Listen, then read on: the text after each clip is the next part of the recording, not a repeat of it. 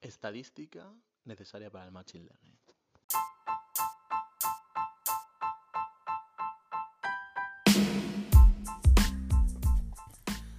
Data Engineering e Inteligencia Artificial. Soy Enrique Benito y hoy hablamos de informática.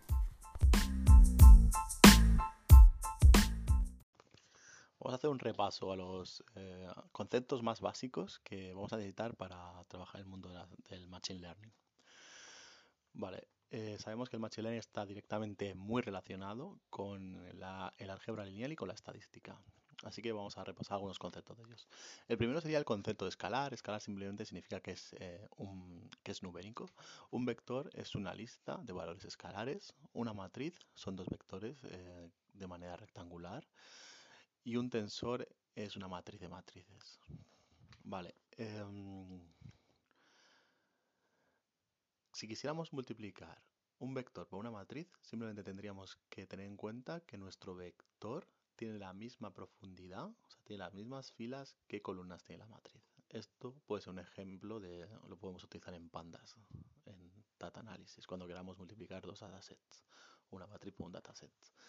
Bueno, el concepto de vías. Vías es la incapacidad que tiene un algoritmo de predecir bien un modelo.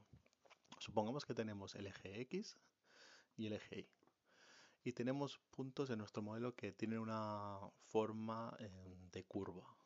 Si quisiéramos predecir valores futuros mediante la regresión lineal, por ejemplo, sabemos que la regresión lineal es una línea diagonal. Que tiene cierta inclinación y que de esa manera hace las predicciones. Bueno, el bias de ese algoritmo sería bastante alto. ¿Por qué? Porque no puede predecir los, los elementos que están en la curva, bajo la curva, por encima de la curva, porque es lineal. Entonces, eh, bueno, pues tendría un, bias alto.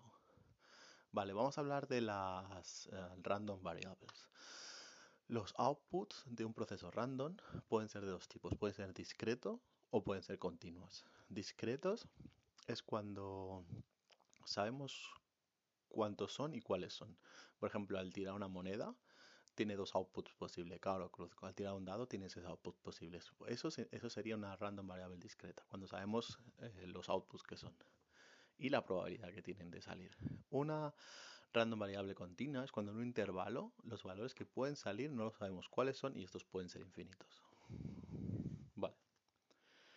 Vamos a hablar de dos conceptos que vamos a oír, que son los parámetros y los hiperparámetros. Los hiperparámetros son datos que se ajustan al algoritmo de Machine Learning antes de empezar a trabajar y se, ajustan manualmente por el, el usuario, mientras que los parámetros son eh, valores que el propio algoritmo ajusta mediante los datos de entrenamiento. O sea, los parámetros antes de empezar a, su entrenamiento no están ajustados. Hipótesis testing, em, también conocido como los p-values, el cálculo de los p-values, nos da, es, es, un proceso que se utiliza para, para medir cuánto de diferentes son dos outputs de data, ¿vale? Por ejemplo, queremos ver em, si un medicamento A y un medicamento B son diferentes. Si nosotros tenemos una persona que se cura y una persona que no se cura, o sea, una persona que se cura con el medicamento B y una persona que no se cura con el medicamento A, y quisiéramos decir si son diferentes, esta medida no nos vale para nada, porque una persona puede haber random cosas que le hayan podido pasar, que no se lo haya tomado, que el, efecto placebo, no os quiere decir nada. Si nuestro medicamento A tenemos mil personas, de las cuales 990 se curan, y el medicamento B tenemos mil personas que lo han probado y solo dos se curan, pues sí, ahí podemos decir que son diferentes, ¿vale? Es obvio. Pero ¿qué pasa si nuestro en el medicamento A eh, se, cura de mil personas 340 y en el medicamento B eh, se curan 320. Eh, ¿Podemos decir que son diferentes los medicamentos? Pues ahí es donde entra el, p-value. P-value es, un valor que va de 0 a 1 y nos dice cuánto diferentes son esos dos outputs de data. En uno ha sido 300 40 que se han curado y en otros 320.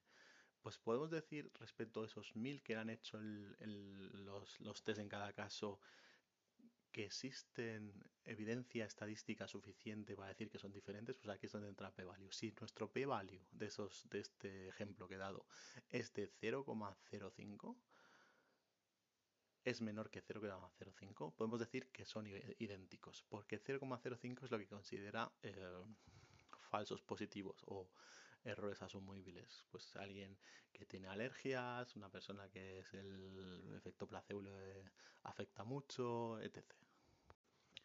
La R en estadística es la correlación. Una R de 1 eh, nos, diría que, existe una correlación perfecta.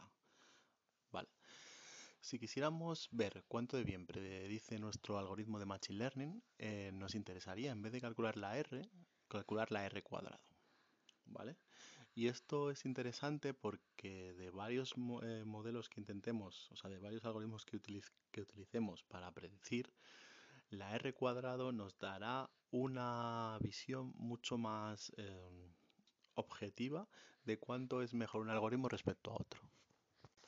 Por ejemplo, una R cuadra, una R de 0,7 y una R de 0,5 no es fácil de ver que la de 0,7 es el doble, predice el doble de veces mejor que la de 0,5. Pero sin embargo, si tuviéramos una R cuadrado de 0,7 y una R cuadrado de 0,5, pues ahí es fácil de ver que la de R cuadrado produce, predice 1,4 veces mejor. ¿Vale? Si tenemos una R cuadrado del 0,7, lo que nos quiere decir es que nuestro algoritmo de Machine Learning predice bien el 70% de los casos.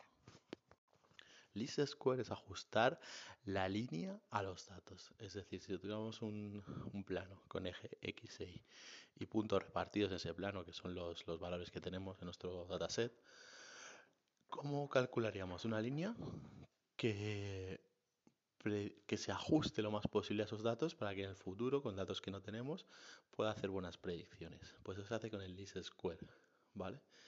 Este método, si tuviera que ser manual, pues simplemente sería em, pintar una línea, ¿vale?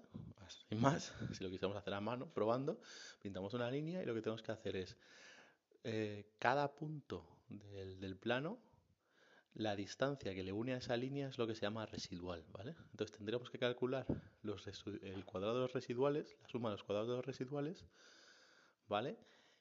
Y, o sea, de la distancia los cuadrados residuales y eso nos daría un número, ¿vale? Cuanto menor sea ese número, mejor, ¿vale? Entonces tendríamos que ir probando diferentes eh, líneas hasta que encontráramos una que nos diera el menor valor posible, ¿vale?